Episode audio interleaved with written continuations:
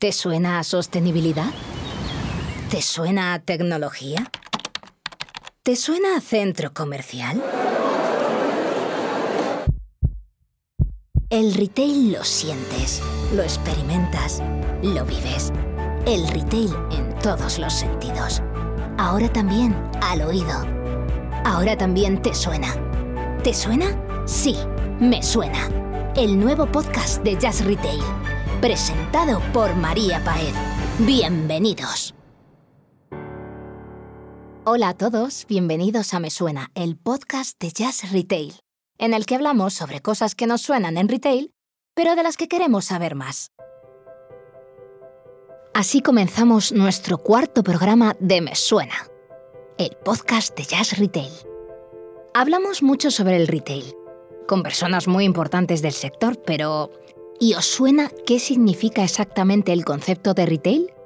Pues yo que soy muy curiosa he investigado y el término retail proviene de la palabra francesa taille, que significa corte o tamaño. Se refiere a la venta al por menor de bienes o productos a los consumidores finales para su uso personal o consumo. Esto se contrasta con la venta al por mayor, que es la venta de bienes o productos a intermediarios o minoristas que los revenden a los consumidores.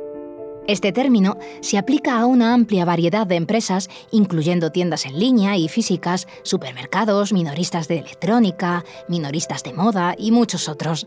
En general, cualquier empresa que venda productos directamente a los consumidores se considera parte del sector de retail. El retail es uno de los sectores más grandes y competitivos del mundo, con miles de empresas compitiendo por la atención de los consumidores y su dinero. Es un sector en constante evolución, con nuevas tendencias y tecnologías surgiendo constantemente. Es difícil determinar con certeza cuál fue el primer retail del mundo en la historia, ya que la venta al por menor ha existido desde hace miles de años. Sin embargo, algunos ejemplos que he sacado son las tiendas ambulantes, que han existido desde la antigüedad y han sido una forma temprana de venta al por menor. Los vendedores ambulantes viajaban de un lugar a otro vendiendo productos a los consumidores. Los mercados públicos, que solían ser lugares donde los agricultores y otros vendedores vendían sus productos directamente a los consumidores, las tiendas de comestibles, las tiendas de barrio y un largo etcétera. Y es que una no para de aprender con este programa.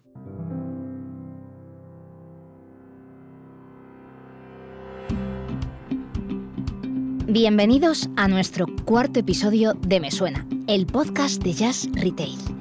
Hoy vamos a hablar con Alfonso Granados, director general de Campos. Buenos días, Alfonso. Buenos días. ¿Qué tal? Alfonso Granados lleva 17 años en la compañía y desde hace más de dos es el director general, así que ¿quién mejor que él para que nos cuente las fórmulas diferenciales de Campos?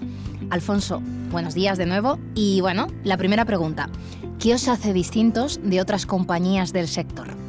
Bueno, pues eh, desde Campos mm, intentamos, intentamos abordar eh, los proyectos del cliente desde un, desde un prisma muy global. Eh, somos una agrupación de, empresas que, que, se encargan de distintas áreas. Eh, tenemos la parte de telecomunicaciones, eh, construcción, climatización y, energía. Y entonces, eh, bueno, pues somos capaces de, dar mm, desde muchos puntos de vista distintos soluciones a nuestros clientes. la parte que nos, que nos ocupa, que, es la, la, parte de la construcción de campos, a su vez tenemos como cuatro grandes áreas. Estas áreas son punto retail, eh, es decir, punto de venta. Eh, pues bueno, llevamos mm, todo el desarrollo de Vodafone en los últimos 20 eh, años con más de 600 tiendas abiertas. DHL, Sprinter, por ejemplo, llevamos en los últimos años también una media de 70 tiendas en España y ya llevamos un, desarrollo de 15 más en, en Países Bajos.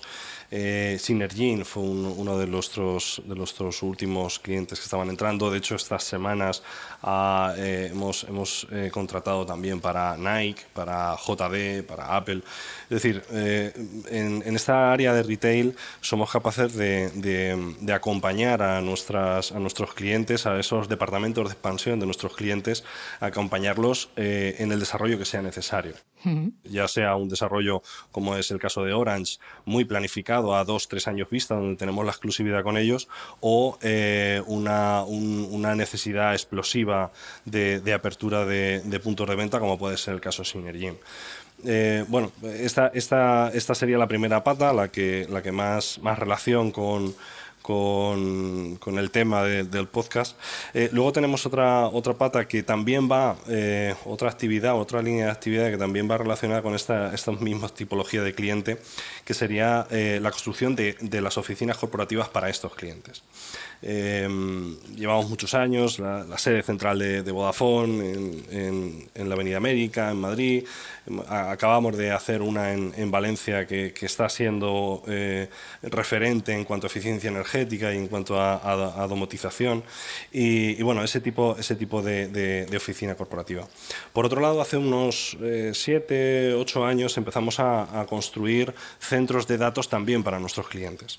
Eh, y esto la verdad es que nos ha traído pues, todo un desarrollo en esa, en esa línea de, la construcción del centro de datos y, es un desarrollo muy interesante donde la climatización tiene, tiene mucho, mucho que decir y, nosotros mucho desarrollo y mucha innovación que, aportar.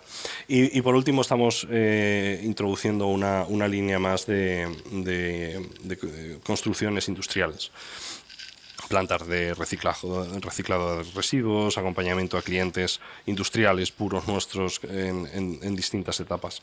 Y, bueno, pues eh, como preguntabas eh, por, la fórmula diferencial, eh, somos muchas sociedades o somos algunas sociedades que cada una aporta un valor distinto a nuestro cliente e intentamos mm, aportar el conjunto de esas soluciones.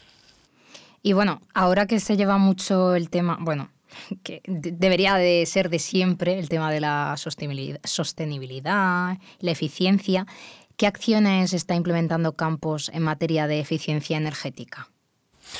Bueno, nosotros en realidad mm, algunas de nuestras sociedades nacen de la eficiencia, eh, energética. Tenemos una ingeniería especializada en, climatización cuya, cuyo fin es conseguir, eh, conseguir una, eficiencia energética eh, altísima y ese es el valor añadido que le ofrecemos a, a, nuestros clientes.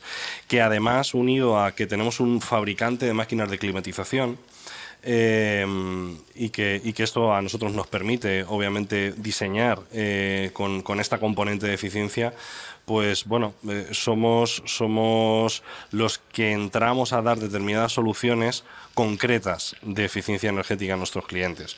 En centros de datos, por ejemplo, hemos, hemos ayudado en toda la planta de gestión de planta interna, toda la planta interna en centros de, datos de, Vodafone, eh, a implementar una batería de medidas que llevamos implementando ya años y que hemos ayudado también a Vodafone a, definir esa, esa, batería de medidas con el fin de, de reducir la, el impacto y la huella de carbono que estos centros de datos, que al final utilizamos todos para los servicios de telefonía, eh, tienen. Entonces, eh, para nosotros, eh, para nosotros tenemos compañías metidas dentro de, la, de, campos y tenemos personal muy, muy específico y especializado en, este área que, se encarga de coger los problemas del cliente y, y darle un enfoque, un enfoque distinto y, aportar con ello soluciones de, eficiencia energética, principalmente en clima, que es uno de los, de los sitios donde, donde debemos de, trabajar como sociedad para intentar evitar este impacto.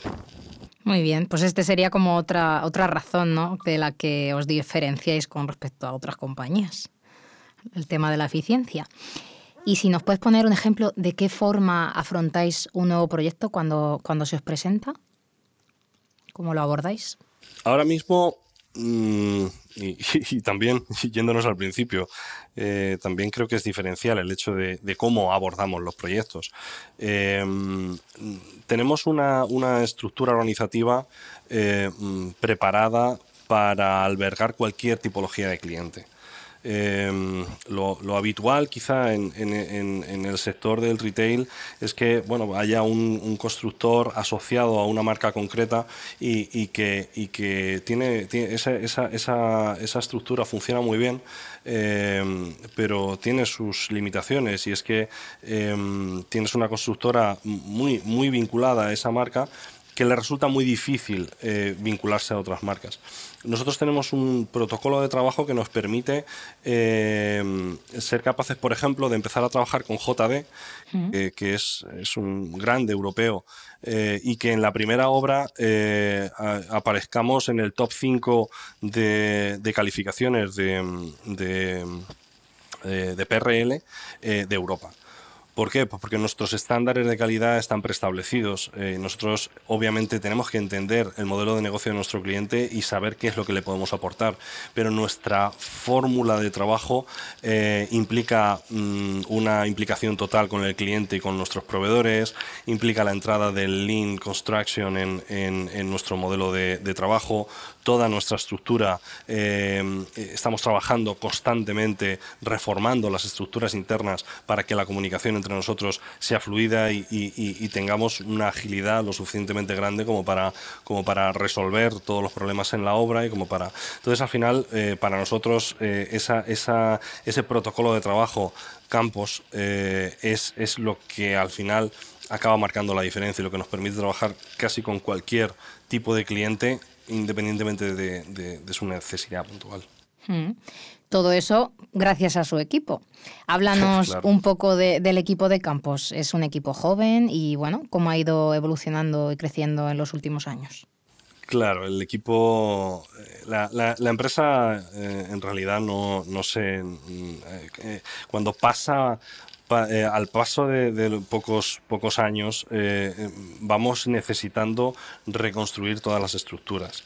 y, esto lo podemos hacer gracias a un equipo que está acostumbrado a, esa, a ese cambio.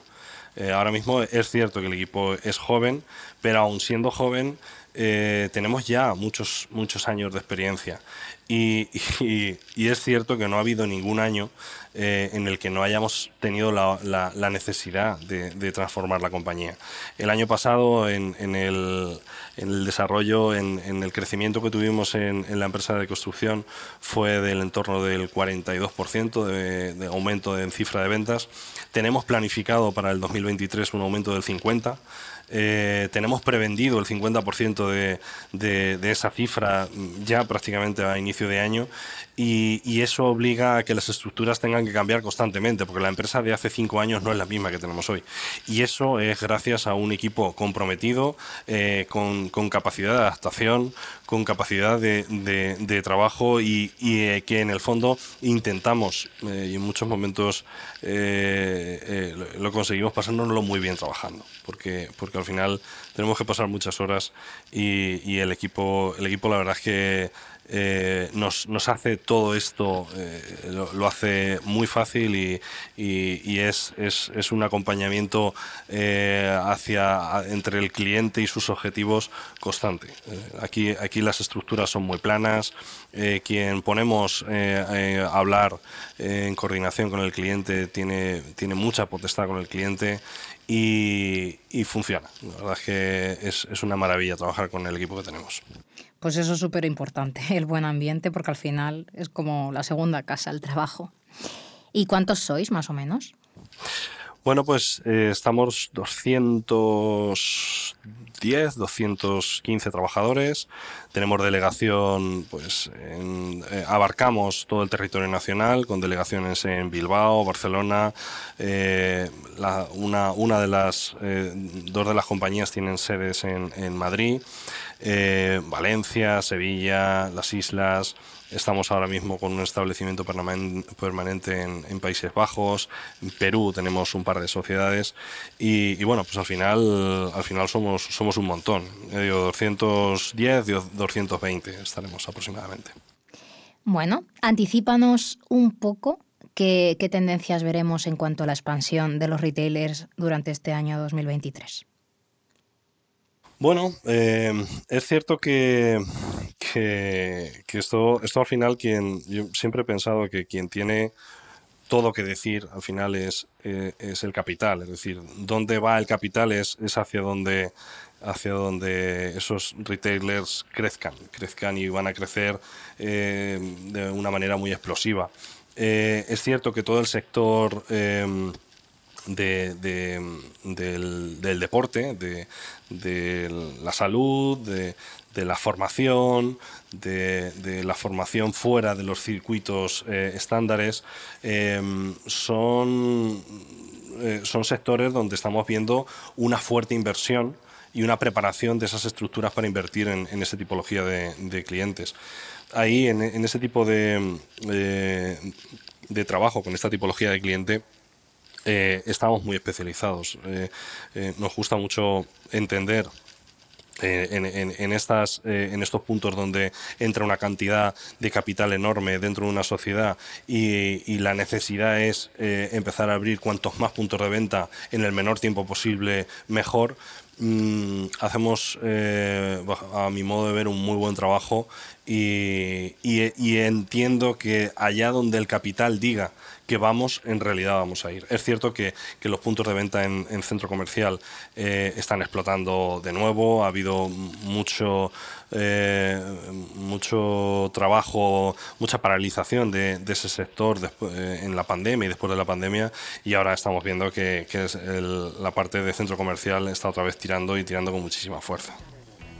Yo siempre me gusta preguntar a todos los entrevistados jugando así un poco con la imaginación a raíz del, centro comercial que mencionas, ¿cómo predecirías, cómo predeciría Alfonso o cómo le gustaría, que no tiene por qué coincidir, el cómo será un centro comercial de aquí a unos 30 años? A unos 30 años. Hmm.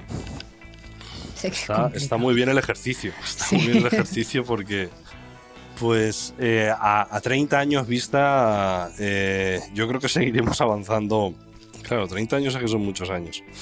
En 30 años habremos, eh, habremos descarbonizado eh, todo el sector y, e imagino unos centros comerciales donde la huella eh, de ese centro comercial, ya que es un gran consumidor de muchas cosas, entre las cuales está la energía, haya, se haya reducido a cero. En 30 años hemos tenido que reducir eso a cero y eso implicará seguramente muchos cambios de, mentalidad en, muchos, muchos casos. O sea, quizá centros, centros eh, más abiertos, eh, aún en sitios con, con eh, clima, un clima un, tanto extremo.